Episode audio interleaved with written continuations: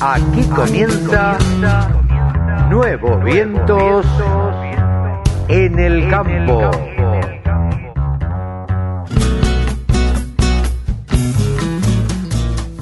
Hola, hola, hola, hola, ¿cómo les va mis amigos? Buenos días, buenas tardes, buenas noches. Aquí estamos en una edición más de Nuevos Vientos en el Campo, por la radio del campo. Este programa corresponde al 16 de mayo del 2020. Casi mitad de año, ¿quién lo diría? Bueno, vamos a contarles qué es lo que tenemos para hoy. Tenemos una nota para el final que la guardamos con Raúl Errasti, imperdible hablando de ovinos, de la reunión que hubo el otro día de la Mesa Nacional Ovina, la MON. Eh, charlamos con, hablando de MON, con Mónica Ortolani. Bueno, de las situaciones generales que se presentan en la Argentina de estos tiempos, financiaciones y demás. También eh, Alejandro Guerrero, nuestro colega de Venado Tuerto, nos Em, nos proveyó de una nota muy interesante con Fabricio Medina, que es el secretario de Desarrollo Territorial y Arraigo del Ministerio de la Producción de la provincia de Santa Fe. También lo escucharemos. Eh, seguramente tenemos una nota con Javier García Guerrero, Mil Agros con Guerreros desde España. Desde allí ha de salir Javier García Guerrero y esta semana se llevó a cabo también, además de Trigar, que ya estaremos comentando la semana que viene, se llevó a cabo una reunión, una conferencia de prensa por parte de la gente de Fertilizar. Conferencia de prensa que, como ustedes saben, se hacen virtuales. Pero bueno, tuvimos la palabra de Jorge Bassi, el presidente de Fertilizar. Así que todo esto y mucha música y dándole la bienvenida también a una compañía importantísima como Bayern que nos empieza a acompañar desde esta semana, comenzamos un programa más de Nuevos Vientos en el campo.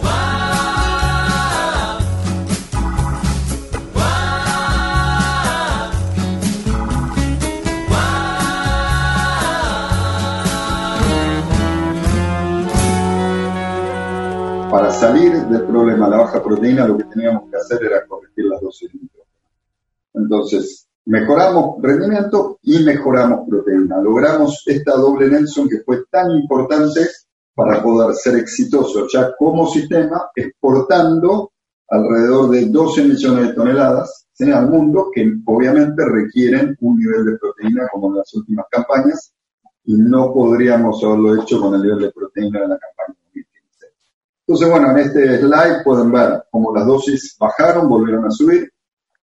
En otra escala vemos que el 2014 acá corregimos en parte el rendimiento, nos parece que hay trabajo por hacer ahí y sí se hizo una corrección muy contundente con estos punto y medio de proteína que se logró, que es muy importante para que todo el, el sistema comercial sea activo porque pasa a ser de trigo calidad panadera a trigo que no es calidad panadera en ese punto y medio, dos de proteína. Eso nos dio, eso los, el slide anterior lo veíamos a nivel de lote, de hectárea. ¿Cómo fue eso a nivel de Argentina? Bueno, consumo de fertilizantes se triplicó. Es un número altísimo. ¿Por qué? Porque se mejoró dosis y se amplió la superficie. Entonces se triplicó el impacto económico para todo lo que es el sistema de insumos fue muy, muy importante. A nivel trigo pasamos de, producir, está en el slide de abajo, pasamos a producir 9 millones en el 2009, con la calidad esa que estamos hablando, una proteína deficitaria, a 19,75 millones de toneladas en la campaña pasada. Si lo vemos en, producción, más que se duplicó. Si lo vemos en excedente de exportación, siendo que Argentina consume alrededor de 6, pasamos de 3 a 13, 14, o sea, lo multiplicamos por 4 o 5 nuestros excedentes de exportación, la cantidad de dólares que ingresan al país eh, por esta actividad. Fue muy, muy importante, tanto a nivel de insumos como a nivel total de producción, la transformación que logró el trigo. Por eso volvemos a las lecciones aprendidas. Esto es una lección aprendida de todos, del productor que hizo mejor el trigo y de todo el sistema que se vio enriquecido por esta mejor decisión. Eh, vamos a la siguiente. Nosotros vemos que las relaciones en sumo-producto siguen siendo favorables. ¿sí? Y en nuestros ensayos de producción vemos que hay un salto que todavía puede dar el productor. Nosotros los últimos años los ensayos los hacemos teniendo en cuenta el manejo frecuente que el INTA decide, el INTA por la universidad con la que estamos trabajando, decide que es el manejo frecuente en su zona y recetas de mejora, ¿no? Una que podría ser un profesional de la zona y una de alto rendimiento que propone fertilizar buscando los techos de rendimiento. Eh, Martín va a ahondar en, esto, en estos puntos. Yo nada más quería traer un ejemplo que es el ensayo que vimos el año pasado en Pergamino, recordarán muchos de ustedes, un lote que tiene muchos años de agricultura, erosión, se recuerdan que, veíamos la pendiente, la pequeña, pero iba hacia el río, se nota mucho la erosión al lote, y que tuvo una sequía justo antes que nosotros vayamos, en agosto-septiembre del año pasado, y tuvo después otra sequía en febrero que castigó la de agosto-septiembre al trigo y la de febrero a la soja de segunda.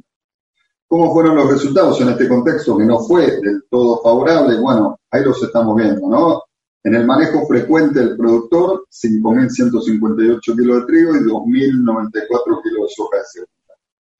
En una recomendación que era realmente más onerosa y que apuntaba a ir un poco más eh, alto en, lo que es el cultivo de trigo y dejar más fósforo y dejar azufre para la soja de segunda, vemos que mejoró el rendimiento en trigo, 5.939 y 2.148 de la soja. Tuvimos impacto en el doble cultivo. Sin embargo, recién logramos un, un rendimiento realmente más cercano al potencial con el tercer salto de fertilización, que introdujo una mayor dosis de nitrógeno, mayor dosis de fósforo, pero sobre todo introdujo zinc. En estos ensayos, en este ensayo en particular, vimos al zinc como, un, como que cuando entraba el zinc veíamos un estado de cultivo de trigo bien diferente. Entonces, fíjense cómo la fertilización balanceada en algunos casos gana importancia debido al, eh, a la pérdida de fertilidad natural. Entonces, en el de alto rendimiento, ya pasamos a 6.531 kilos de trigo y 2.164 kilos de soja. Entonces, ¿cómo hacemos nosotros la comparación? Decimos, bueno, el manejo frecuente es lo que hace el productor, nos comparamos contra eso. La recomendación que nosotros, que, se puede dar los, los, técnicos de la zona, aumentaría eh, el rendimiento, aumenta los costos y finalmente aumentaría, en este caso, el margen en 34 dólares por hectárea. ¿Por qué? Porque al faltar los nutrientes posiblemente no fue tan extraordinaria la respuesta como si fue en el de alto rendimiento. En el de alto rendimiento, le dejo estos temas más técnicos a Martín, sí logramos no solo un aumento de rendimiento, sino un brutal aumento del margen por hectárea de 95 dólares por hectárea. Obviamente la inversión aumentó mucho. La inversión son saltos que se van dando en el que lo pueden ver en el costo aumento, ¿no? Se aumentó en el primer caso 109 dólares, en el segundo caso 152 dólares, pero aumenta mucho el margen por hectárea. Eh, obviamente con, eh, son ensayos en los que buscamos muy alto rendimiento, las condiciones no fueron las más favorables, pero a pesar de eso queríamos dejar el ejemplo del lote que visitamos, ¿sí? porque a pesar de que no tuvo las mejores condiciones, no fue el mejor año, Fíjense que aplicando 152 dólares extra de fertilizantes obtenemos un margen de 95 dólares por hectárea. El alto rendimiento, la plata, el incremento de plata puesta en fertilizante tuvo un retorno de 62% en los 6-7 meses que tiene cultivo. Es un retorno muy alto y eso es lo que el productor viene probando año a año. Eso es lo que lo invita al productor a, ir mejorando. Que ve, que prueba un lote, que sube la dosis de un nutriente, que lo vuelva a probar. ¿sí? El año pasado fue muy interesante ver cómo después de varios años de incrementar nitrógeno se incrementó el consumo de fósforo. Sí, es parte de este aprendizaje que estamos viendo. Hay otro punto que no es menor. Fíjense cómo cambia el balance de fósforo.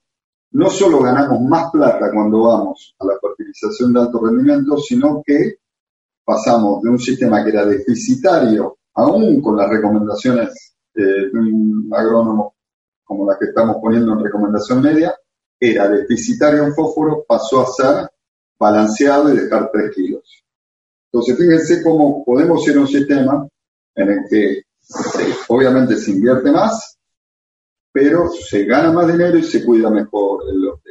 Y todo este esquema de mejora continua es el que queremos, creemos que va a seguir progresando esta campaña, que tiene un contexto macro muy difícil, un contexto mundial difícil, pero tiene estas oportunidades de capitalizar lo que hemos aprendido.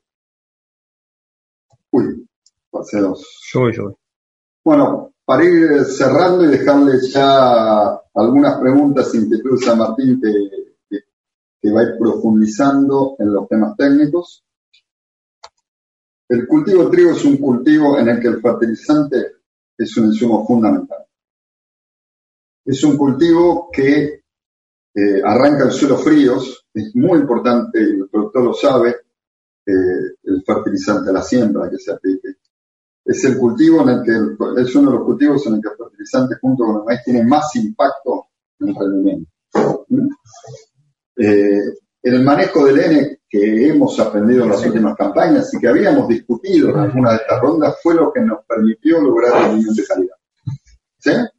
Hay que tener en cuenta la variedad y hay que tener en cuenta el nitrógeno. Y así pudimos lograr rendimiento de calidad. Es una lección aprendida que nos tiene que, eh, que ya me parece que no se olvida y que nos empuja a buscar mayores producciones. Este tema también lo va a profundizar Martín, cómo cada día es más importante la fertilización balanceada.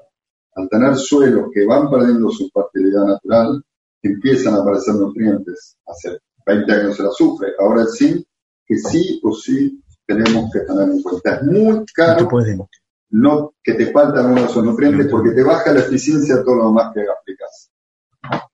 Las relaciones producto-insumo, insumo-producto son tan favorables como las últimas tres campañas y son muy buenas con fósforo. De hecho, vemos a algunos productores que están levantando la dosis de fósforo para ir mejorando el nivel de fósforo de sus, lotes, aprovechando esta buena relación. Entonces, tardamos cuatro años, cuatro años en perfeccionar el sistema con el cual producimos trigo. Nos queda una brecha por mejora, como lo estamos viendo en la red de fertilizantes, pero tenemos también un aprendizaje muy importante. Nos parece que este año, a pesar de un contexto que puede parecer muy difícil en la macro, tenemos oportunidades para capitalizar y profundizar este conocimiento. El sector que más ingresos le genera al país se merecía tener una radio. www.laradiodelcampo.com Como les dije en la apertura, íbamos a tener a Javier García Guerrero. ¿Quién es Javier García Guerrero? Una de las primeras personas que estuvo al lado de la radio del campo. Sí, Javier García Guerrero es el creador de Mil Agros con Guerrero. ¿Cómo te va, Javier? Qué gusto saludarte. También para mí, Carlos, por supuesto, un buen reencuentro con vos, con la audiencia y bueno, cómo no estar eh, predispuesto a sumarme a ese emprendimiento tan innovador que, que has hecho ya hace unos años y que posibilita mucha mejor comunicación con la gente del campo. Bueno, te agradezco muchísimo. Vos sos un tipo que ha viajado mucho, que conoce mucho el mundo, que conoce mucho los negocios, que ha formado empresas, que ha trabajado mucho en empresas y ahora te encontrás radicado en España. Contame específicamente qué haces en España después de haber vivido allá unos años, otros años en Argentina. Sí, la verdad que el destino andariego he trabajado en países, este, Carlos, en distintos proyectos que me hicieron oportunamente ilusión, que me, me gustaron. En este momento estoy aquí en un esquema innovativo que tiene una expresión formativa en un máster internacional online sobre AGTech, eh, Agricultura 4.0. Eh, yo estoy a cargo del módulo que este, trata sobre transformación digital y nuevos modelos de negocios en el agro. Y la verdad que aprendiendo mucho siempre se aprende, porque digamos lo de la agricultura de precisión se ha ido muchísimo más adelante. Sería para explicarlo en dos pinceladas, no solamente ahora se incorpora una lectura metro a metro o una lectura, digamos, de cuál puede ser este, la mejor oportunidad meteorológica para sembrar, sino que además en tiempo real vos tenés informe desde los mercados, de los insumos, de las variaciones de la demanda a lo largo de la cadena de valor en tiempo real. Y por inteligencia artificial te lo incorpora como un dato sin que vos le preguntar, te lo informan, qué estaba pasando en la góndola día a día. Es un proyecto totalmente innovador, aplicando toda la tecnología. Y la pregunta sería, si tuvieras que evaluar, comparar un productor eh, argentino con un productor, si bien son producciones muy distintas, la agricultura es muy distinta, eh, si tuvieras que comparar a alguien que trabaja en el campo en Argentina y alguien que trabaja en el campo en España, cerca de Madrid, ¿cómo, cómo los compararías? ¿Hay algún tipo de comparación? ¿Aplican las mismas tecnologías? Sí, sí. bueno, tecnológicamente no. Tecnológicamente vos fíjate que aquí la preocupación es que el consumidor es absolutamente exigente en términos de trazabilidad, garantía de inocuidad y las presentaciones del producto son muy diversas, no solamente, digamos, para el que tiene algún problema alimentario, sino para distintas, distintos formatos para que vos prácticamente tengas que hacer poco trabajo de elaboración en tu casa eh, y que puedan estar eh, muy sofisticadamente presentadas un mismo producto de 20 maneras en la góndola. Eso mm, siempre llama la atención. En cuanto a lo idiosincrático, el español es también este, apegado a la tierra, al folclore, es un hombre de, de cultivar la amistad, la camaradería, que en el agro tiene que ver con la exposición a las inclemencias del tiempo y demás, pero te sorprenderá a lo mejor o a la audiencia escuchar que han estado cortando las rutas este, hace cosa de dos meses que se iniciara la pandemia por este, dificultades muy severas con los precios. Nosotros siempre tenemos esa idea de que aquí los precios están garantizando la rentabilidad y tal, pero este ha habido problemas muy muy serios, no no episódicos, sino generales de los agricultores en la calle, porque bueno, pese a lo que una vez se escucha o ve este de que siempre hay una expansión de la demanda de alimentos, que no vamos a poder alimentar al mundo. En realidad lo que se está viendo es que hay una sobreabundancia de, de, ah, materias primas, de alimentos y que la tasa de natalidad está en decrecimiento. Ese modelo, digamos, de, de idílico que siempre íbamos a tener una demanda ilimitada, hoy se está transformando en el abarrotamiento de los mercados, en dificultades para colocar los productos a un precio que se hace residual de todas las ventajas que están eh, proponiendo los supermercadistas o los que tienen la gobernanza de las cadenas de valor este, respecto del productor. El productor tiene un precio residual que cada vez participa menos del precio final. Corregime vos, pero tengo la idea que el productor de España, europeo en general, se dedica más por las extensiones al cultivo de comestibles. Digo, me da la sensación, soja no hay, que maíz tampoco, o muy poco. No, y marginalmente sí, sí, digamos, este, está aumentando inclusive la cantidad sembrada de soja, este, tienen este, también testimonialmente, pero no son este, segundos o primeros o terceros productores prácticamente más que de las tradicionales, la oliva, otros cultivos absolutamente diferenciados que tienen que ver con su geografía. Este, pero mm, objetivamente una cosa que a mí me llamó la atención, eh, estaba en Río Negro, eh, en la Argentina y le decían a los que tenían 40, 50 hectáreas o 30 hectáreas de frutales de manzano que los arrancaran porque no, no, no tenían escala. Y acá venís a Valencia y encontrás con que un tipo tiene 3 hectáreas y está floreciente. Claro. Y... Entonces vos decís, bueno, el, problema de la escala no es. No, claro. Evidentemente, si, claro, y analizás que a lo mejor la naranja valenciana está más barata que en Argentina acá. Entonces Totalmente. con tres hectáreas.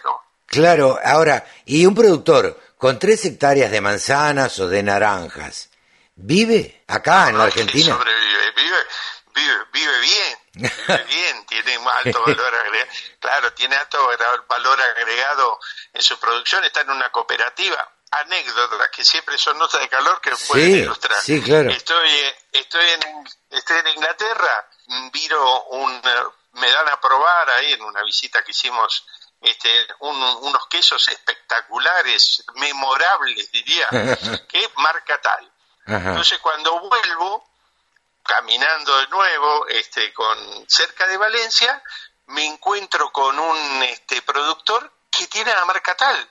Entonces digo, no me va a creer que comí su queso en Inglaterra, muy valorado, espectacular. ¿Cómo hizo para llegar ahí? Porque era muy pequeño productor. Y él me dice, yo la verdad que no tenía, no tengo la menor idea de que se vendió en, en, Inglaterra, porque acá la cooperativa nos pide un estándar de calidad, si lo, si lo cumplimos, se distribuye por toda Europa, pero no sé a dónde. Claro, él no tenía, no tenía dominio de, de, los quesos que había fabricado, dónde se podían haber vendido. Con su marca. Claro, con su marca. la marca de la cooperativa. Sí, sí, sí, con, su, marca. lo, lo tenía trazado, lo tenía con una calidad extraordinaria, todo, y el día que los ingleses no quieren, se lo venden a, no sé, a lo de, no sé, a cualquier país, Hungría. Sí, sí, sí, a cualquier, a Polonia o a, no sé, donde sea.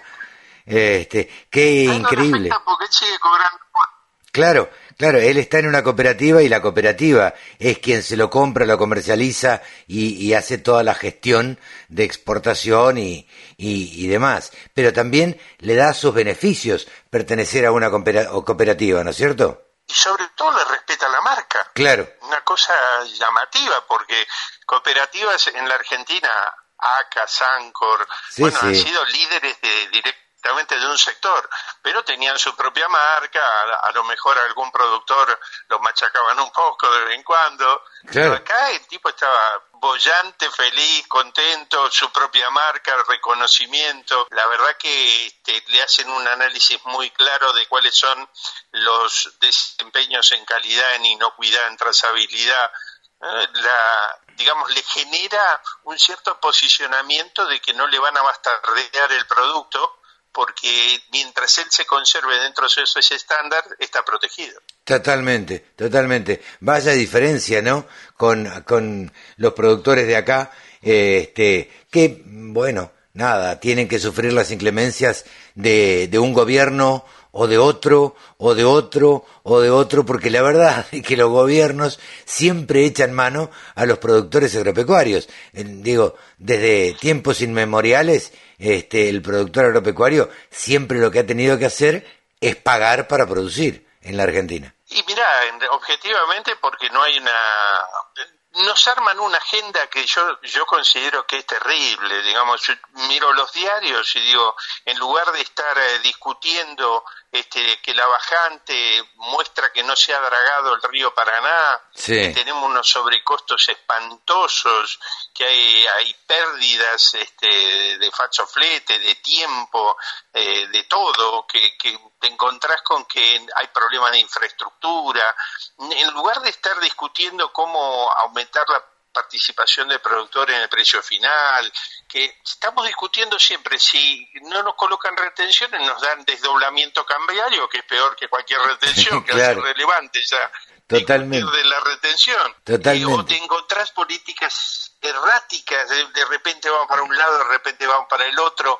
Yo sinceramente siento que hay este, una falta de discusión de los temas que son estructurales, de los temas que podrían cambiar, pero porque estamos en una vorágine este, muy, muy expuestos, donde hablar de digitalización, por ejemplo, que es una opción rentable, de, muy baja inversión, eh, o de otras más elementales. Yo te decía en Río Negro ahora eh, un experimento comprobado y, ya en plena expansión, triplica la producción de tomate, de zapallo, en lugar de ser estas las noticias de primera plana, de vamos a diversificar la producción, vamos a poder resolver los problemas de los cordones este, hortícolas, la verdad que estamos empantanados en, una serie de cuestiones que vos dirías, bueno, eh, tendría que haber un mínimo de acuerdo para que se pudieran realizar inversiones. ¿no? Totalmente, totalmente. Y seguimos en la pelea de si exportamos, no exportamos, si exportamos más, si abrimos más mercados. Este, em, em, em, digamos, el, gobierno anterior de alguna manera se dedicó a abrir mercados. Este, este gobierno, o por lo menos hablo desde el Ministerio de Agricultura, ¿no? Eh, no da señales demasiado claras de que de, qué rumbo va a tomar y de qué eh, y de cómo va a seguir, si se van a seguir abriendo mercados, eh, si se le va a dar preponderancia a la exportación, si se van a cumplir las cuotas Hilton, en fin, una serie de cosas que los productores este, están esperando algún tipo de definiciones, porque además de eso depende, vos lo sabés muy bien, de la cantidad de hectáreas que siembren, ¿no es cierto? Porque las definiciones del Ministerio de Agroindustria este, son las que van marcando la cantidad de hectáreas que, que pueda sembrar un productor o no. Sí, vos fíjate, bueno, a mí me tocó en primera persona exportar fuertemente a, Mercosur, a Estados Unidos, a Rusia, y objetivamente las condiciones que se plantean actualmente llaman la atención, porque eh, llegan, por ejemplo, los chinos, empiezan a comprar la vaca, que ahora se denomina vaca china, y te baja, eh, te genera una liquidación de vientre que va a contramano de todo el resto del consumo de carne, porque en realidad si nosotros visualizáramos ese mercado y lo quisiéramos abastecer, tendríamos que pensar, yo he sido asesor del ministro o del secretario de Agricultura en aquel momento y había, se había se discutían políticas sectoriales con el INTA, con las organizaciones intermedias.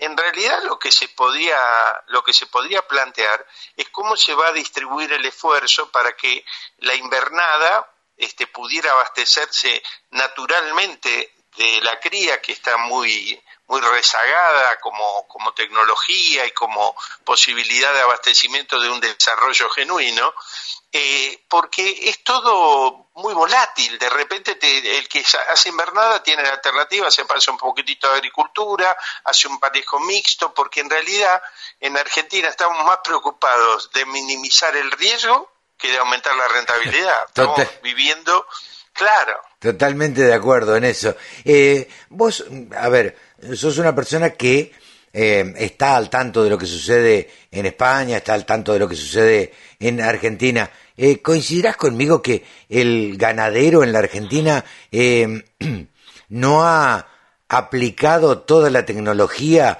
que podría tener a su disposición, contrariamente con, con el agricultor, ¿no? Indudablemente por el nivel de, exposición. Nosotros, en definitiva, vemos que eh, hay buena soja en Rosario. Bueno, florece la costanera de Rosario con los nuevos complejos de departamentos, este, aumenta eh, Punta del Este. En realidad la gente no tiene, digamos, ese margen de confianza porque mientras este, tiene una buena rentabilidad, la vamos a recordar rápidamente, o le aplican la 125 o le dicen que la última vaca se la va a comer un argentino. Indudablemente no hay, claro, no hay un horizonte donde eh, tenga, digamos, la posibilidad de invertir sabiendo más o menos cuáles van a ser las condiciones de, contorno cuando eso haya que madurarlo. En definitiva, yo siempre creo que los empresarios o la clase dirigencial que tenemos es una expresión si se me permite, casi como la simil botánica,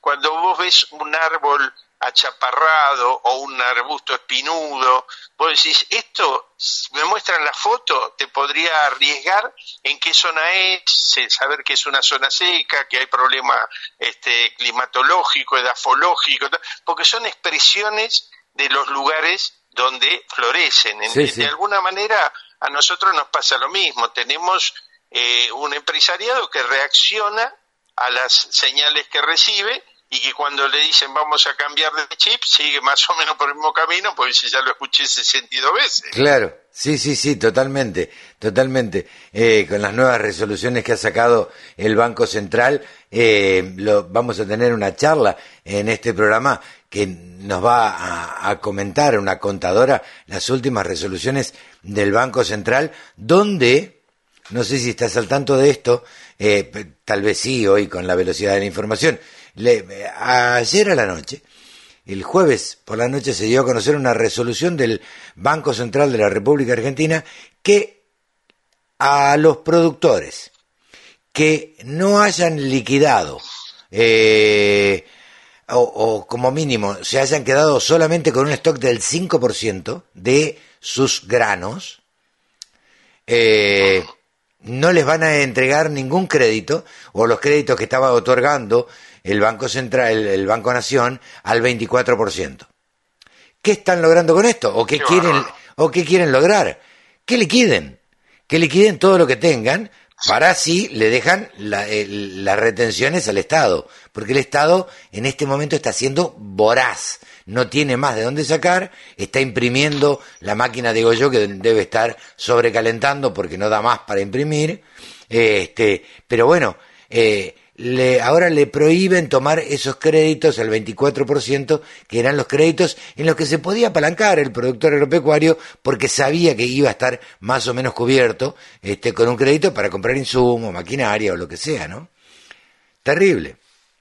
Indudablemente. No, bueno, siempre eh, uno debe recordar, yo escuchaba una máxima cuando era chico que decía, se saca de donde hay. Claro. Entonces el que tiene obviamente sí, claro, sabe que cuando dan la vuelta y falta, seguramente se va a manotear de donde hay.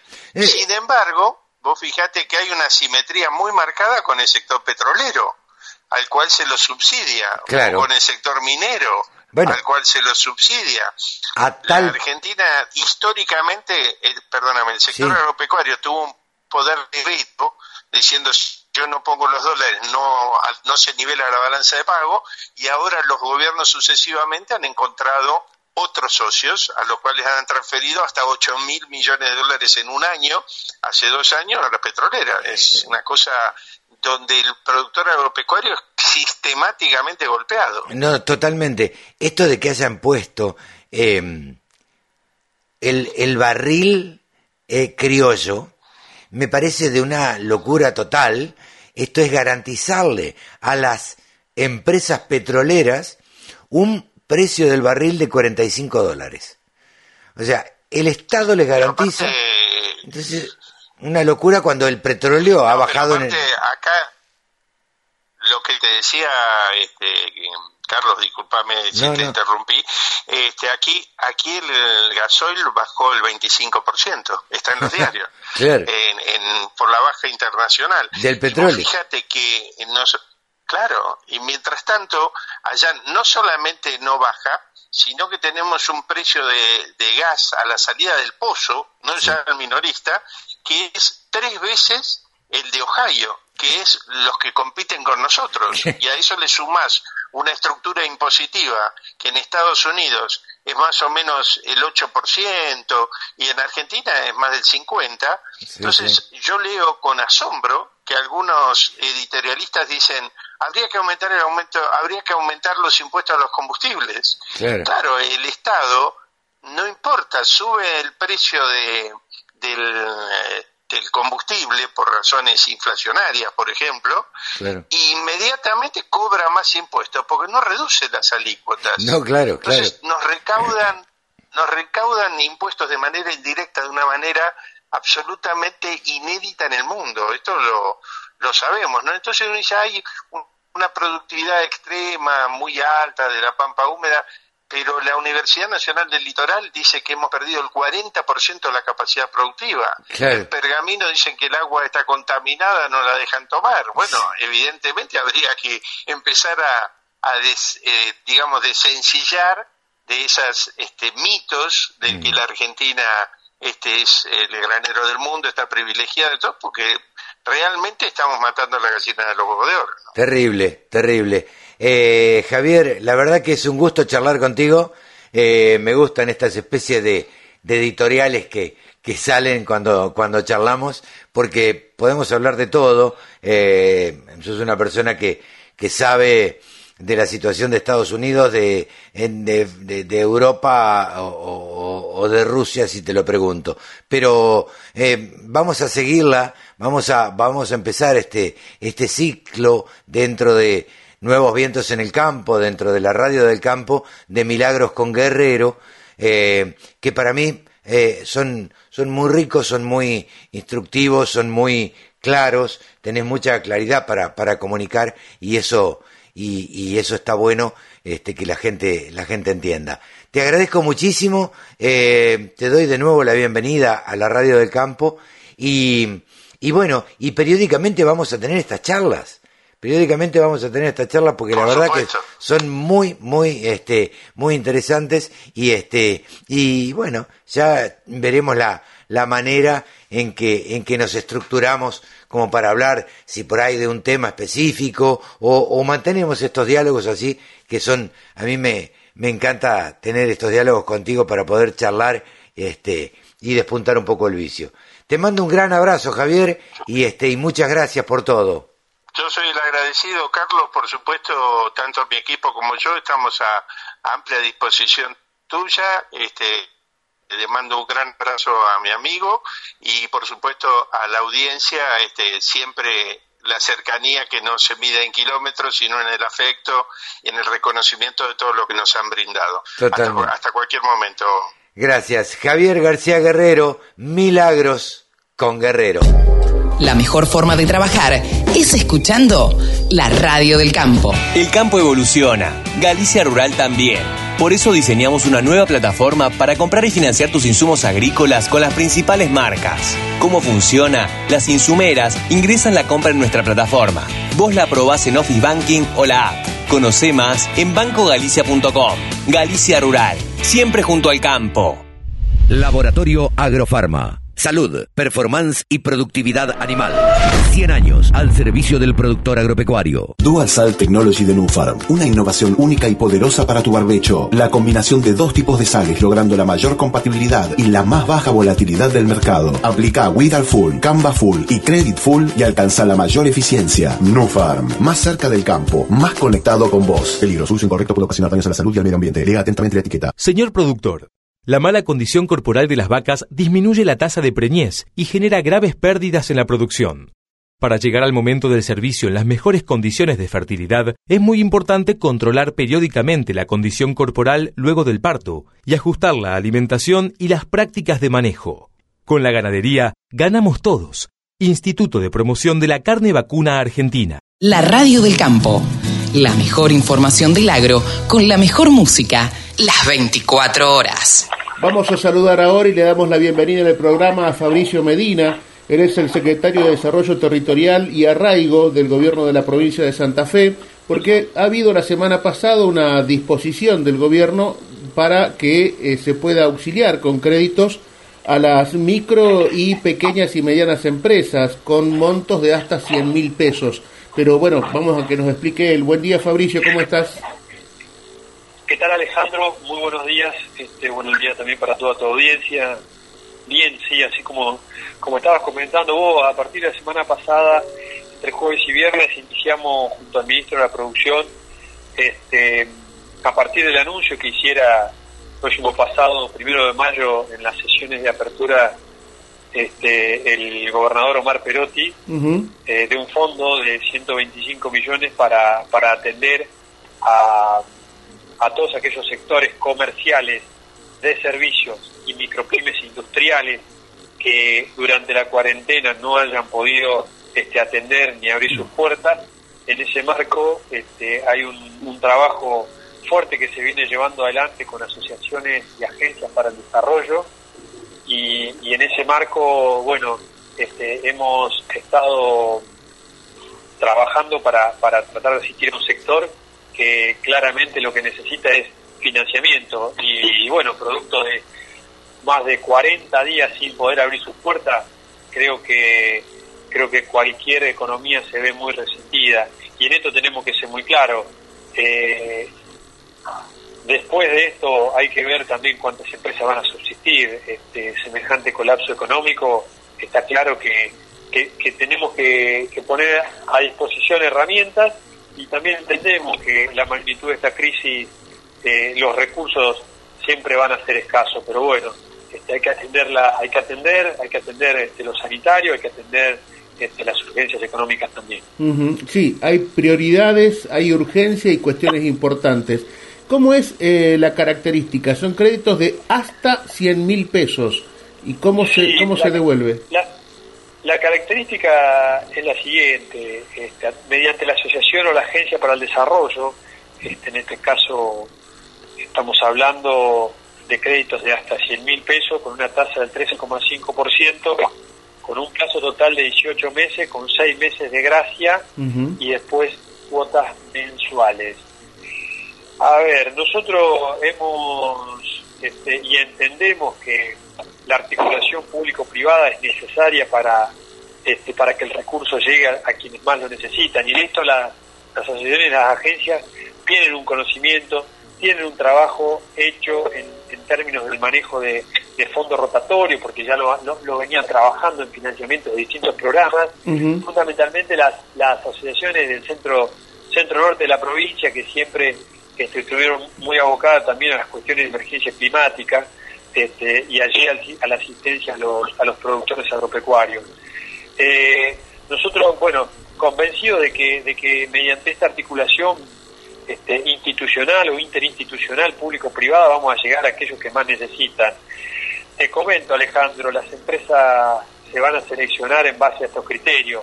Primero, aquellas que no hayan podido o no hayan atendido a lo largo este, de toda la cuarentena. Está claro, ahí tenés un gran sector que no trabajó, bares, gimnasios, este, cafeterías, bueno, todo lo que tenga que ver con, aquellas actividades que, que nucleaban al público en términos de servicios comerciales, de comercio, de comercio y de servicios. Y, y luego también se va a tomar aquellas que tienen posibilidad de acceder a herramientas este, nacionales. Está claro que el gobierno nacional tiene un paquete de herramientas eh, que viene a asistir a determinado grupo de empresas, que hay empresas que están en condiciones de acceder a eso a ese tipo de beneficios, como por ejemplo la deducción del 95% de las contribuciones patronales y la complementación con un salario mínimo vital y móvil, o los créditos a 150 mil pesos a tasa cero, o el ingreso familiar extraordinario en las categorías de monotributo A y B.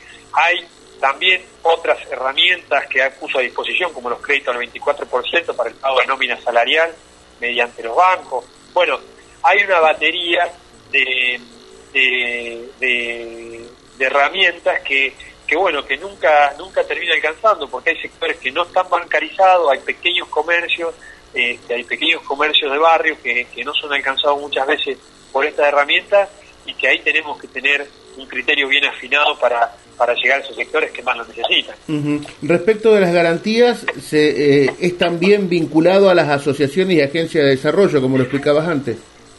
Sí, correcto. Respecto a las garantías, cada una de las agencias va a, determinar eh, el, sujeto de crédito, digamos, la territorialidad de las, de las asociaciones y de las agencias te permite a vos conocer quién está en condiciones de devolver y quién no, digamos este, en la región de Venado Tuerto, cada uno en su localidad, este, en su territorio, y por eso, por eso confiamos en que los actores locales son los responsables, obviamente, de seleccionar el sujeto de crédito y de resguardarse las garantías mínimas para que ese recurso quede en el territorio, quede en la ciudad y quede en la localidad como un fondo rotatorio que pueda ser reutilizado, obviamente, para para seguir potenciando estos sectores productivos. Fabricio, teniendo en cuenta que hoy comienza una nueva etapa en esta, en esta situación extraordinaria, ¿qué demora tiene la asignación de ese crédito? Bueno, la, demora no, no, debería demorar este, más de más de una semana, semana y media en, terminado en terminado el trámite y una vez instrumentado y puesta en marcha el convenio, hay un periodo para la toma de las solicitudes y a medida que se van tomando las solicitudes se van procesando para la entrega. Todo va a depender también, nosotros esta semana seguramente vamos a estar trabajando con el, con el Centro para el Desarrollo Económico Regional de Venado Tuerto, con quienes venimos ya este, charlando este, y viendo este, todos estos temas, este, vamos a, proceder a ver cómo, cómo le damos instrumentación para que, bueno, obviamente se pueda salir lo más rápido posible. Cabe mencionar que en el sur de la provincia es donde menor cantidad de asociaciones y agencias para el desarrollo existen. y está claro que las asociaciones y las agencias no son este, como, como algunos por ahí este, pretenden que sean un banco barato. Son eh, instrumentos de desarrollo económico regional que hoy nos están permitiendo abordar una, una crisis económica, con lo cual aquellas agencias de asociaciones que tienen ya este, muchos años de recorrido, tienen un conocimiento del territorio este, mucho más que te permite a vos este, direccionar este, con mucho mejor los recursos porque tienen consenso, tienen legitimidad en el territorio.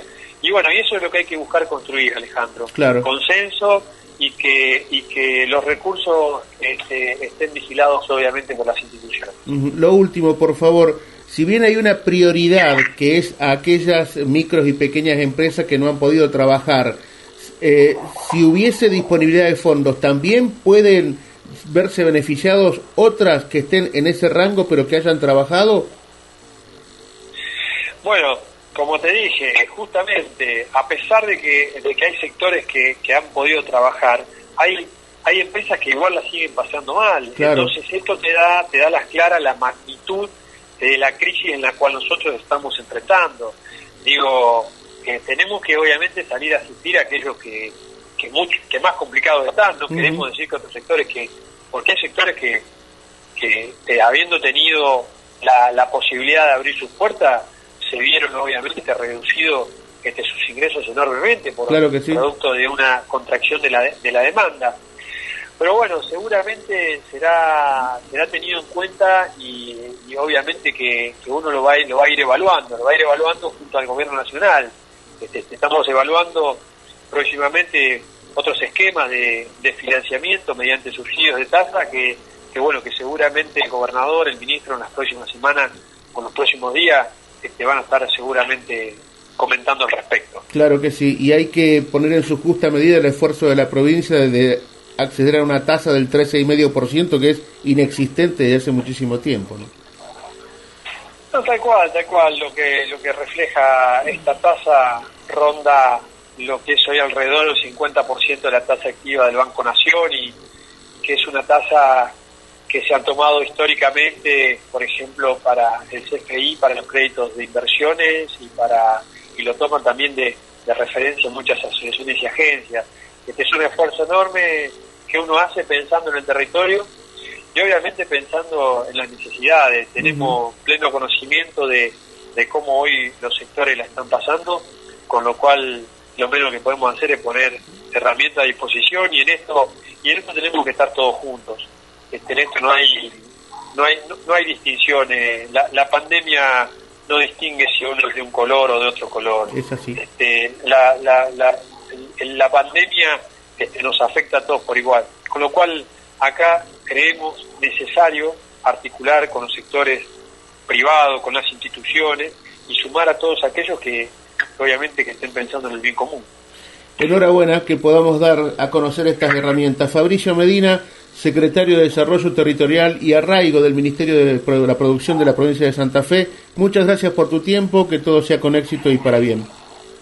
Muchas gracias Alejandro y un saludo grande a toda tu audiencia. Muchísimas gracias otra vez. Adiós. Con un solo clic Descarga la aplicación La Radio del Campo. Después, solo tenés que ponerte a escuchar tu radio. Saben ustedes que Mónica Ortolani es casi como una madrina de la Radio del Campo. Eh, Mónica Ortolani es titular de tonicaonline.com.ar, es contadora y es coach. Hola Moni, ¿cómo estás? Oh, ¿cómo estás? ¿Cómo andan? Me haces reír con esto del madrinazgo. bueno, porque pues nada, porque sos una, una persona que nos ha atendido siempre con muchísima amabilidad, como todo el mundo, pero tenés este, la diferencia de cada 15 días, más o menos, a veces un poco más seguido, a veces un poco menos, de charlar y darnos un cierto panorama de cómo van las cosas, casi con altura de economista. Entonces, es muy valioso porque sos una especie de economista blanda. Y entonces eso nos ayudas a pensar. claro, soy un bicho raro, digamos, donde combinamos, digamos, digamos, habilidades blandas y habilidades eh, digamos, más técnicas. Un poco más duras. Así que, que bueno, un, poco, digamos, lo, lo importante, digamos, es nuestra vocación de solución hacia el productor. Así que te agradezco que vos también estamos en la misma sintonía. eh, nuestra voz pueda llegar a través de la radio del campo. Mira, con que le sirva a uno, ah, yo ya sí me doy por satisfecho. Digo, esto, la radio es, es servicio. Entonces, con que le llegue a una persona y le cambie un poquitito o le, le aclare un poco las cosas, ya para la radio del campo está, eh, es una misión cumplida. Contame cómo se viene desarrollando esta semana, porque me parece que tenemos un final de semana al rojo vivo. Mira, un final de semana que, bueno, mira, yo estaba redactando la columna para hoy, o sea, que todos los viernes hago mi columna los viernes para pensar en, en la web de Salvador. Ya la había terminado y amanezco hoy a la mañana con, bueno, ya, surgió anoche, pero bueno, después pude acceder a la, a la comunicación del Banco Central, donde está limitando, o sea, a partir del lunes, los productores agropecuarios que mantengan en existencia un 5% más de su grano no van a poder acceder a los créditos al 24%. A ver, eh, de nuevo, repetímelo. a una tasa... repetímelo. los, productores agropecuarios que tengan más de un 5% de stock no van a acceder a créditos. A créditos del 24%, ojo, ¿eh? Van a poder acceder a otro tipo de créditos, más pero caros. no la tasa del 24%. Claro, no la tasa del 24, que es una tasa que le permitía apalancarse, ¿no es cierto?, para poder comprar insumos o para hacer una inversión o para, bueno, a lo mejor poder capturar un mayor valor del grano a eh, posiciones, digamos, más lejanas. De todos modos, no nos olvidemos esto digo, es no comprender la idiosincrasia del productor agropecuario. Decirle al productor decirle al productor agropecuario, vende todo lo que tenés y pagame los impuestos, así puedo cobrar los impuestos. O liquidar. Por o eso, liquidar. Liquidar. ¿no es cierto?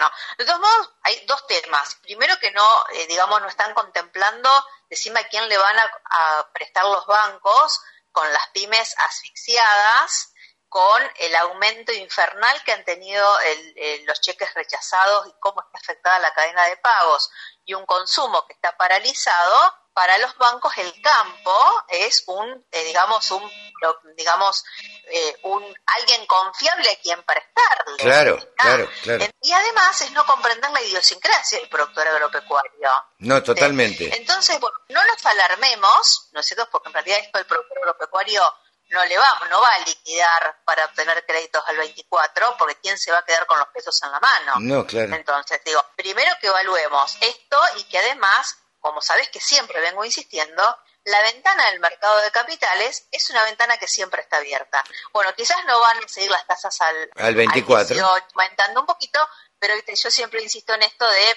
eh, bueno, eh, calificar en SGR, que también sabemos que está en una situación complicada, ya sin dar, así pymes, eh, bueno, está discontinuando el otorgamiento de avales, hay algunas SGRs que ya en la CNB les quitó la autorización para seguir funcionando, como el caso de Cardinal. Por eso siempre insistimos, insisto en esto, cuando las oportunidades de financiamiento están en un sector que se apalanca con financiamiento, porque el 80% es con capital de terceros, cuando el tren pasa, lo tenés que tomar. Entonces, entonces, acá están, mira, yo creo que también esta pandemia nos, eh, nos revela la importancia de la agilidad en la toma de decisiones. Claro, hay que ser muy rápido. Se hayan movido, hay que ser muy rápido. Fíjate que esto tanto para el agro como para muchas pymes que lograron transformarse, transformar el producto o transformar cómo llegar al cliente y quienes lo hayan hecho primero son los que han, digamos, van a poder diferenciarse. Y esto un poco, digamos, hoy lo, hablo en la, columna de hoy, eh, que se llama eh, Nueva Normalidad como Oportunidad. ¿eh? Nueva Normalidad como Oportunidad. lo mismo, como, oportunidad, ¿no? O sea, tanto para las pymes como para el campo, ¿no? Porque todos vendemos soluciones, todos resolvemos problemas y tenemos que ver en nuestra particular forma de ser, ¿cómo nos podemos diferenciar para que nos elija? Y, y el campo, digo, tiene muchísimas, digamos, fortalezas, ¿no? Primero la gran fortaleza y la gran oportunidad que tiene, porque, digamos, es uno de los sectores, de los pocos sectores que han podido seguir en actividad. Totalmente. La cosecha también vino bien, hay grano, ¿no? Y proveemos y satisfacemos la mayor de las necesidades que hoy es prioritaria. No, es el alimento. de alimentos. Nada menos. Exactamente, lo que sí tenemos que hacer es reconvertir la oferta y ver cómo le podemos agregar más valor para poder transformar el grano en carne. Porque nosotros el maíz exportamos el 60% o más de, de, lo que producimos, cuando el mundo lo hace al 15%. Hoy el mundo demanda más carne que granos. Y esto, ni hablar del componente energético, del el componente energético que tiene el maíz en mayor medida, ¿no? Por, por su derivación al etanol. Y yo creo que digamos, tenemos que hasta quizás desaprender todo lo que tenemos aprendido hasta el momento.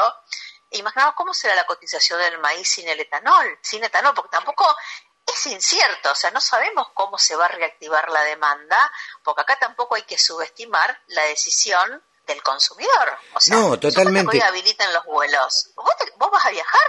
Habla los restaurantes, ponele, cine. ¿Vas a ir? ¿Vas a ir? todavía no hay una vacuna. No, no, no, totalmente. Eh, entonces yo, entonces digamos, el, contexto es incierto, pero aún así el campo tiene muchísimas fortalezas, ¿eh? porque provee alimentos eh, y tiene una gran oportunidad de diferenciarse también con calidad, ¿no? Agregando certificación, trazabilidad, una producción más, más, eh, más orgánica y amigable con el, con el medio ambiente, em, la posibilidad que también hoy tiene por ahí de poder cerrar insumos, aprovechando todas esas ventajas de pre-campaña, digamos, hay precios que son, y tenés grano, digamos, como para poder convertir, yo digo, tus granos, que hoy tienen una, una cotización cierta, en dólares a tipo de cambio oficial, reduciendo costos. Entonces, bueno, dentro de todo hay posibilidades. Lo mismo que digo, hoy tenés que honrar deudas, sabes que siempre insisto las ventajas del canje, ¿no? Y, y hoy si vos tenés que honrar una deuda y vender grano, bueno, si lo podés hacer vía canje eh, o para comprar insumos, es bienvenido, claro, bienvenido. Yo tengo un método que siempre lo llevo a los quintales. A ver, ¿cómo es? quintales te ahorras? Hago la, ¿Cómo te ahorras? En un cliente, en un productor de, de riesgo bajo, evitas la retención del 5% de IVA y te ahorras el impuesto del cheque, por camión de soja te ahorras 27 mil pesos o el equivalente a 19 quintales y el maíz te ahorras 15 mil pesos o el equivalente a 19 quintales. Porque en promedio más o menos el 6,2 por camión de soja, ¿no? El 6,2 sobre 30 te da 19 quintales. Entonces, todo esto es mayor disponibilidad financiera en un momento donde lo que, lo que menos abunda es, es liquidez. Totalmente, y donde además uno, uno debe estar, no digo que contando las monedas, pero tratando de ser más eficiente. Sí, sí, sí. Así que bueno, muchísimas oportunidades, digo, a pesar de la pandemia, un montón de cuestiones, el campo, digamos, la oportunidad de rescatar sus fortalezas y apoyarse en sus fortalezas para capturar eh, nuevas oportunidades. Qué bueno. Bueno, ha sido eh, una de las actividades, Moni, que no ha parado, que ha tenido esa, esa particularidad, que no ha parado. Ayer hablaba justo con gente de la industria frigorífica, eh, que no paró en ningún momento. Justamente hablábamos de la diferencia entre ovinos, pollos y cerdos, porque el pollo es mucho más inmediato y cuando llega un determinado quilaje hay que matarlo. Un novillo vos podés esperarlo un mes más en el campo. Este, el cerdo tampoco podés esperar tanto porque entonces este eh, son, son producciones un poco más rápidas y distintas. El campo no ha parado. No sé por qué extraña razón desde el Estado se trata de imponer esto eh, que no es que otra cosa que para que para que el campo liquide. No, y es más ruido que el efecto que produce en realidad. Y además, eh, la antítesis de lo que pasa en el mundo donde se apoya al productor con subsidios para que sigan produciendo. ¿Por qué? Porque es la actividad primaria que derrama en todas las otras actividades secundarias. Y aquí es como que, bueno, se lo ya con el desdoblamiento cambiario y a eso sumarle las retenciones, somos el único país del mundo que asfixia al productor, que castiga la producción agropecuaria. Aún así, creo que, creo que también digamos, por esa exacción, es que también liberamos lo mejor de nosotros y somos ejemplo en el mundo en productividad, en buenas prácticas, en cómo producir mejor, donde a lo mejor un productor en Europa más cómodo no ha podido liberar todo ese potencial, ¿cierto? Entonces, rescatemos ciertas, ciertas cuestiones y bueno, sabemos que el productor va a seguir produciendo, pero creo que también va a tener que mejorar. Otra de las cuestiones, su poder de lobby, su comunicación y aliarse y generar en nuevos espacios para, digamos, en, forma conjunta hacer los reclamos que haya que hacer y manifestarse también. Y en esto el productor tiene que participar más en las ONGs, en sus sociedades rurales. Yo siempre rescato todo el gran trabajo que está haciendo la Sociedad Rural de Jesús María, eh, donde hay una, Río Cuarto. Digamos, acciones muy coordinadas, sí, Río Cuarto, bueno, Córdoba, sabes que es un ejemplo, digamos, yo digo, Córdoba tiene capital social como siempre lo digo. Córdoba es un país. digo, eh, sí, exactamente, así es la capital productiva, como, como dice Huergo y bueno, como también siempre resalto en, mis columnas. También tenemos que, tenemos como, como, la canción de Fabi Cantilo, nada es para siempre. De nada, nada es para siempre, nada dura todo el año. Ni la pandemia, ni este tipo de medidas que toma el gobierno, que esperemos que en algún momento sea, este, se revea por lo menos se calme, por lo menos o empecemos a hacer algo, o empecemos a hacer algo distinto, porque creo que también tenemos que hacer escuchar más nuestra voz y hay que involucrarse más. involucrarse más ¿eh? Totalmente, para eso está, entre otras cosas, la radio del campo. Muy bien, gracias por tu llamado de siempre. Un saludo a toda tu audiencia, Carlos. Gracias por todo y estamos en comunicación en cualquier momento. Mónica Ortolani, titular de tonicaonline.com.ar, contadora y coach. 24 horas de programación dedicada al agro. La radio del campo. La radio, pensada para el agro. Bájate la aplicación. Descargue la nueva aplicación gratuita Carne Argentina y acceda a toda la información de nuestro producto más querido desde su celular. Noticias, cortes, recetas, videos, calculadora de asado, disponible en el Play Store de su compañía para iOS y Android. App Carne Argentina un nuevo desarrollo del Instituto de Promoción de la Carne Vacuna Argentina. Iberton 350, el antiparasitario más potente para ovinos y bovinos. Antisárnico, melofagicida y garrapaticida. Poder residual 38 días solo con Iberton 350 de Agrofarma. Asegúrate contra granizo en la segunda, donde lo primero sos vos. Hacé como Manu Ginóbili, confía en el grupo asegurador La Segunda. Superintendencia de Seguros de la Nación, órgano de control 0800-666-8400, www.ssn.gov.ar, número de inscripción 0317. En Bayer, el futuro de la agricultura lo hacemos juntos. Y lo hacemos con innovación, sustentabilidad y transformación digital. En beneficio de los productores, de los consumidores y del medio ambiente. Bayer, ciencia para una vida mejor www.laradiodelcampo.com. La radio que te acompaña a las 24 horas. Estamos en comunicación ahora con Raúl Errasti, una de las personas como yo siempre he mencionado acá en la radio del campo, que más sabe, le pone una pasión a todo lo que tiene que ver con la crianza de ovinos, que la verdad no solamente en la crianza, en toda la cadena. Eh, vemos posteos en LinkedIn, él le pone toda la pasión y todas las ganas trabajando desde el departamento eh, ovino del Ministerio de, Agricultura. ¿Cómo estás Raúl? ¿Cómo te va? ¿Qué haces Carlos? ¿Cómo te va? Bueno, te agradezco por las, por las palabras de recién. Sí, la verdad que estoy apasionado con esta actividad ya hace como 20 años, he vivido tantos años en Patagonia y trabajado en esto. Y bueno, y ahora el nuevo desafío de hace un par de años es que estamos aquí en Buenos Aires y lo lindo de encontrar un montón de gente que está enganchada con la historia. Así que bueno, en eso estamos. Bueno, eh, ayer, vos es que hubo una, en estos días, hubo una reunión de la Mesa Ovina Nacional, la MON. Eh, ¿Tiene participación el Estado en la Mesa Ovina Nacional? vos sabés que mm, sí, eh, este, venimos trabajando en conjunto. Esto comenzó para hacer un poquito, trazar una pequeña línea histórica eh, allá por el 2018, cuando yo me incorporo a la dirección de ovinos, había como un reclamo permanente de empezar a trabajar en la parte de carne ovina a nivel nacional. En ese momento hicimos una convocatoria a todos los actores este, que consideramos en ese momento preponderante y en ese momento desde las entidades y principalmente desde CRA y Sociedad Rural, había como una intención este, de ponerse a trabajar firmemente en el tema ovino en, todas sus problemáticas.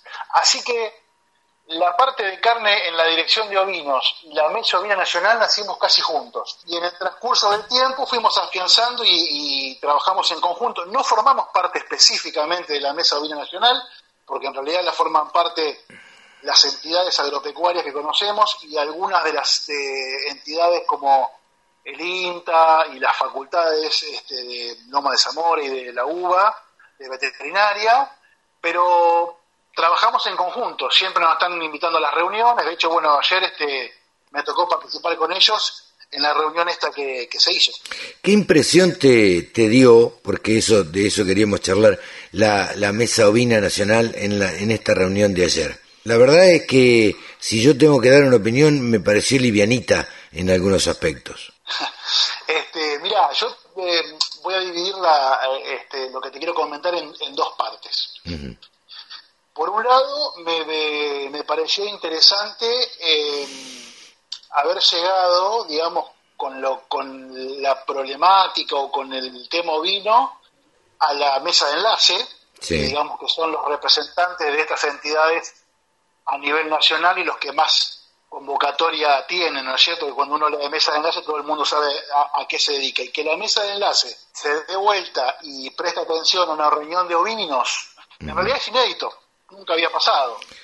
No, decía, em, ayer en un grupo de ganadería, en un grupo de WhatsApp, la verdad es que, y alguien se preguntaba, alguien decía, y medio criticando, financiación para comprar ovejas, a lo cual yo le pregunté, pero perdóname, eh, ¿no es ganadería? ¿Por qué se trata como, eh, como una producción menor a, la ovina? A, a ver, a, al ovino, porque los que estamos apasionados por la oveja, eh, los que estamos apasionados por, por esta actividad, sabemos que es un animal igual que otro y tiene distintas características y se aprovecha eh, todo y es un animal noble y ayuda al arraigo, bueno, y tiene un montón de beneficios. Ahora, digo, ¿por, qué, ¿por qué es considerado como una actividad? Además de todo lo que vos dijiste, lo más importante genera rentabilidad. Entonces, o sea, probablemente la historia ha relegado al ovino de los campos más productivos de lo que es pampa húmeda por una cuestión numérica y una cuestión, digamos, de volumen de producción, y eso lo entiendo, porque eso ha pasado y contra eso no podemos hacer nada. Ahora bien, el que se reinserta en la actividad ovina automáticamente genera un, un, reingreso rápido, digamos, de su inversión y está contento con lo que hace. Lo que sí me parece que hace rato venimos este, charlando justamente con la mesa ovina y con los grupos de productores y las mesas provinciales, es justamente esta cuestión de empezar a hacer una crítica tranqueras adentro. ¿Hasta dónde quiero yo que sea mi negocio ovino? Quiero generar rentabilidad, ¿en qué, en, qué, ¿en qué contexto? Y bueno, y ahí lo primero que surge, porque vos estás en las reuniones y te preguntan, che, ¿podemos exportar? Che, ¿podemos vender en, en el mercado interno y podemos vender en Buenos Aires? Sí, podemos hacer todo eso lo que nos está faltando en nuestra cadena y en nuestro, nuestra producción es transparencia.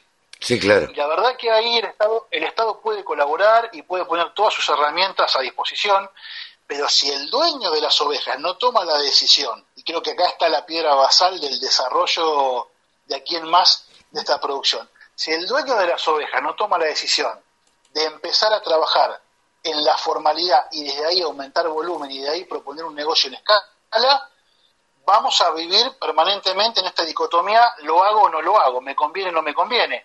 Hay productores que han entendido que, este, que esta producción es rentable, hay productores que han entendido que hay un punto de equilibrio donde hasta siquiera puedo vivir exclusivamente de la oveja, al que le guste y al que se haya que se anime, este, y hay productores que en la diversificación de su campo han encontrado que con 150, 200, 300 ovejas le generan a su propia producción o a su propio campo un ingreso en un momento del año donde no te lo da ni la fina, ni la gruesa, ni los vacunos. Totalmente.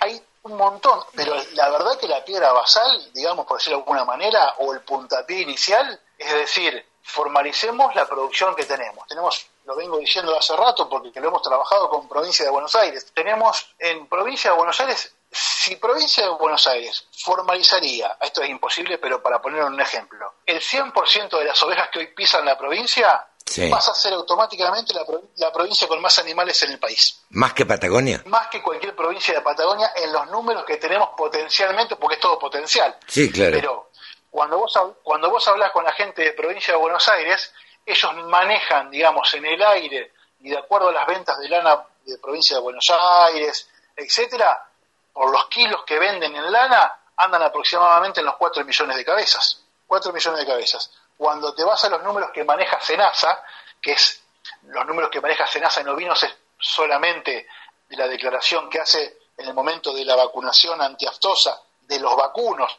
de los ovinos, porque no se- te dice, mira, tengo 100 ovejas, 150. ¿Pero por qué crees que se da esta marginalidad? Termina, termina entonces, por último, como para cerrar, para, para cerrar el tema provincia de Buenos Aires, y cuando te vas a la provincia de Buenos Aires, al registro de marcas y señales, Mm. vos ves que eh, solamente registradas como, mar, como, como propiedad hay 1.400.000 ovejas. Entonces, entre 1.400.000 y 4 millones potencialmente, hay una gran brecha que no sabemos cuál es el número en realidad. Si provincia de Buenos Aires registraría el 100% de sus ovejas, pasaría a ser automáticamente la provincia con más ovinos del país. Ahora- más que Chubut, que anda en 3.200.000, o Santa Cruz, que anda cerca de los 2.900.000, por ahí. ¿Por qué crees que, que se da esta informalidad en esta actividad? ¿Cuál es la razón? Lo primero que se me ocurre decirte es que no hay una sola razón, Ajá. Pero lo más común cuando vos hablas con los, produ- con los productores es que siempre se manejó como algo este, en los campos aquí, digamos, de pampa húmeda, como un extra, ¿sí? Como diciendo, bueno, tengo unas ovejas y en Navidad vendo unos corderitos. Sí, claro. Eso, es- eso, algunos sigue siendo así y no, y no va a cambiar porque la verdad que no, no es de su interés, pero las personas que han entendido que hay un negocio, el Eh. doctor te dice, che, quiero crecer, pero no tengo un frigorífico cerca para, para volcar mi producción, y el frigorífico te dice, che, yo tengo el frigorífico, exacto. Es todo un tema, pero siguiendo con la discusión, con esto eh, un poco para los que nos están, los que nos están, nos están escuchando, este, se lo pregunten y se lo planteen, cuando yo tengo reuniones con los productores y me dicen que lo que el frigorífico les paga, ¿cuánto le sale a usted producir? Sí, sí, se nos corta, se nos va un poquito la señal. Ahí ahora sí, me decías. A ver, Cuando le No, preguntás que- al productor. decía, el productor lo primero que el productor lo primero que te dice es que el frigorífico le paga poco. Claro. Pero para saber si es poco o es mucho, primero debes saber cuánto te sale producirlo. Sí, claro, sí. Cuando le pregunto cuánto le sale producirlo, no me lo sabe decir en general. Y claro, Entonces, lo que lo único que sabe el productor es que en la carnicería el, el cordero vale mucho más. Y eso es, es lógico. sí, claro. Si vos salteás un eslabón de la, si vos salteás un eslabón de la cadena, que es la industria con todos sus costos, Mm. obviamente del campo al carnicero llegas con un valor buenísimo, tanto para el carnicero que lo paga más barato, el productor que lo vende más caro, un frigorífico. Totalmente, lo hemos charlado en otras oportunidades, pero bien vale la pena recordarlo, me parece. Eh, estamos charlando con Raúl de Rasti. Raúl, en Uruguay, cruzando el río de la Plata, tienen la costumbre de comer oveja. En Paraguay tienen costumbre de comer carne ovina. En otros países, en España, en Europa, es un poco más normal. Hablan del borrego, del capón. ¿Por qué en Argentina no tenemos esa costumbre teniendo la cantidad de animales que tenemos? Bueno, es, es un poco también lo que veníamos hablando. Está bien. La costumbre de comerla y se ha ido corriendo cuando se nos corrió la oveja, digamos, del, del- de la mira, la perdimos de vista, pero en donde la oveja es formal, por ejemplo en Patagonia, donde la oveja es formal y es volumen, el consumo no es de un kilo doscientos, el consumo es de 3 y hasta 4 kilos por habitante por año, por año en Claro. las provincias patagónicas. Es decir, esto es que es prácticamente eh, matemático. Si hay oferta, el público se la lleva. O sea, si la gente la ve en la góndola, el producto se mueve, no es que lo ve y no lo lleva. Hay sobrados ejemplos de esto y los productores mismos te lo dicen. Yo vendo, mira, yo siempre digo un ejemplo de que en provincia de Buenos Aires hace 5 o 6 años atrás, un productor accedía a un crédito de ley ovina, eh, bueno, le eh, compraba las ovejas, tenía los corderos y ahí te llamaba y te decía, che, ¿qué hago con los corderos ahora?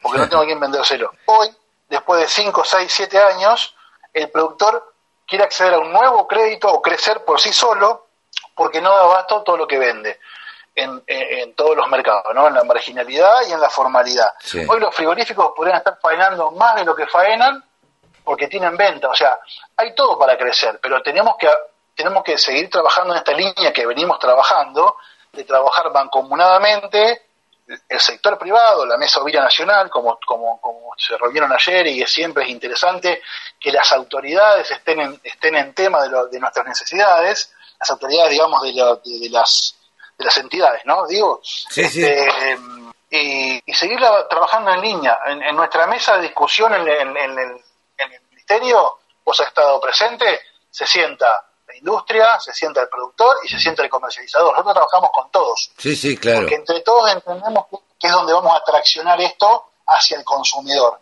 No con el productor solo, porque al productor le va a faltar dónde colocar el producto, no con el industrial solo, porque si no tiene de dónde abastecerse. Entonces, en nuestra mesa de discusión se sientan todos los actores. Sí, sí. Y, hay que seguir trabajando. Eso, eso es lo ideal. Eh, obviamente que tenés la, la esperanza y la convicción de que en unos años este, podamos encontrar en todas las góndolas de los supermercados y en las carnicerías de barrio eh, carne ovina este, para, para comer el cordero, el cordero argentino. ¿Crees que esto se va a dar, va a dar digamos, que, que es posible? Sí, si no, no trabajarías. Yo creo que es posible. claro. yo creo que es posible, pero básicamente creo que es posible por lo que decíamos al principio.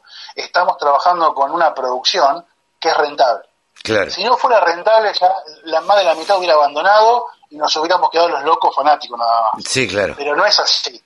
Cada vez sumamos más gente y cada vez más gente encuentra, como te decía antes, en la diversificación de su campo, en la producción ovina, encuentra rentabilidad.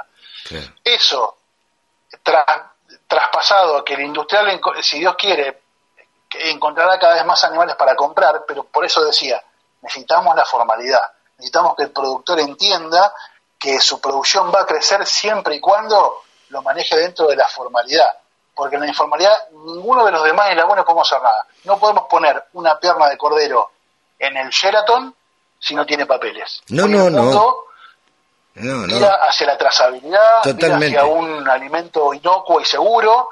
Entonces, pensar que un productor que faena en el campo, lo cargue en la camioneta y lo entregue en un restaurante de Buenos Aires, está cada vez más lejos. No digo que no pase, pasará, seguro. Pero la realidad es que los consumidores hoy en el mundo y en Argentina, y sobre todo en las ciudades grandes, cada vez están más cerca de un alimento seguro, inocuo, con, con, con precedencia, saber de dónde proviene. Entonces, tenemos que entender que es el. Sí, sí. Y hay que, hay que andarlo. Totalmente, totalmente. Raúl, siempre es. siempre es un gusto charlar contigo. No me terminaste de contestar todavía qué te había parecido la reunión de la Mesa Ovina Nacional, pero lo dejaremos para otro momento, este, porque nos apasionamos. te, lo voy a, te lo voy a resumir. A ver. Te lo voy a resumir rápidamente. A mí me parece que la reunión es válida y fue positiva pero estas reuniones tienen que empezar a tener de parte del sector privado definiciones concretas de cómo trabajar con sus mismos productores que le exigen a ellos mismos acciones concretas. Entonces, eh, nosotros de la Dirección de Ovinos estamos dispuestos a sentarnos a trabajar con todo el mundo y, tratar de armar las estrategias que más nos convengan. La mesa ovina está en una segunda etapa, porque ya pasó por una etapa donde se presentó, se mostró quiénes eran, qué quieren hacer, y, todos los temas que ellos tocan, los tópicos que tocan, son claros y, son eh, contundentes. Ahora viene la segunda etapa. La segunda etapa, cuando digo, señores, es momento de acción. Así que bueno, nosotros contamos con ellos y ellos sé que cuentan con nosotros, así que queda todo por hacer. No veo la hora de comerme un costillar con paleta hecho al horno en mi casa con papas. bueno, espero que, que esta pandemia este, nos encuentre a todos bien de salud en, el futuro y que nos podamos juntar y, formar parte de ese costillar con paleta. Pero totalmente, totalmente, totalmente. Raúl, como siempre, un gustazo charlar con vos y un gustazo charlar de, de ovinos que tanta falta le hace la, la, difusión aquí en la Argentina para que se conozca y para que Doña Rosa, que está acá a la vuelta, vaya a la carnicería que tengo a dos cuadras y diga, Señor, sí, me da una paleta que la voy a hacer mechada con ajo este, y la voy a meter al horno. bueno, de parte de mí es lo mismo, Carlos, siempre un gusto hablar con ustedes, saludo a toda la gente, a la audiencia y lo que necesites a disposición, como siempre. Bueno, gracias Raúl. Raúl Errasti de la Dirección de Ovinos del Ministerio de Agricultura. Exposiciones, muestras, rurales, novedades. Toda la información en la radiodelcampo.com. Klein, el nombre del trigo. Orgullosos de cumplir 100 años de historia en trigo. Todos los ciclos y todas las opciones que el productor necesita. Adquiera su semilla en la amplia red de semilleros multiplicadores. Para más información, www.trigoclein.com.ar. Vinos The Chief siempre te acompañan en los momentos importantes de tu vida. Un Malbec para degustar con carnes rojas, pastas y quesos duros un chardonnay para acompañar pescados, mariscos y arroces. Cuando pruebes The Chief, comprobarás que la magia existe. Vinos The Chief, vinos de Mendoza, vinos argentinos. Geosistemas, soluciones para agricultura de precisión. La radio del campo. Única emisora con programación 100% agropecuaria.